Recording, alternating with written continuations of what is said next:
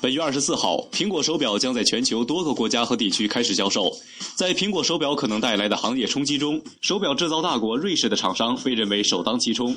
巧合的是，根据近日瑞士媒体的报道，由于一宗历史上的商标权纠纷，美国苹果公司可能在今年年底之前无法在瑞士销售苹果手表。这也意味着瑞士的手表制造行业将获得更多的缓冲时间，应对苹果手表带来的竞争威胁。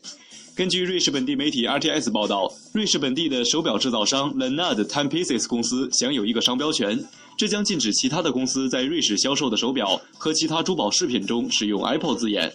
据报道，该公司有关这一商标权的法律文件将会在今年十二月五号失效。至于在十二月五号之后，苹果手表是否可以自由在瑞士国内销售，目前尚不详。苹果公司并未对媒体进行表态。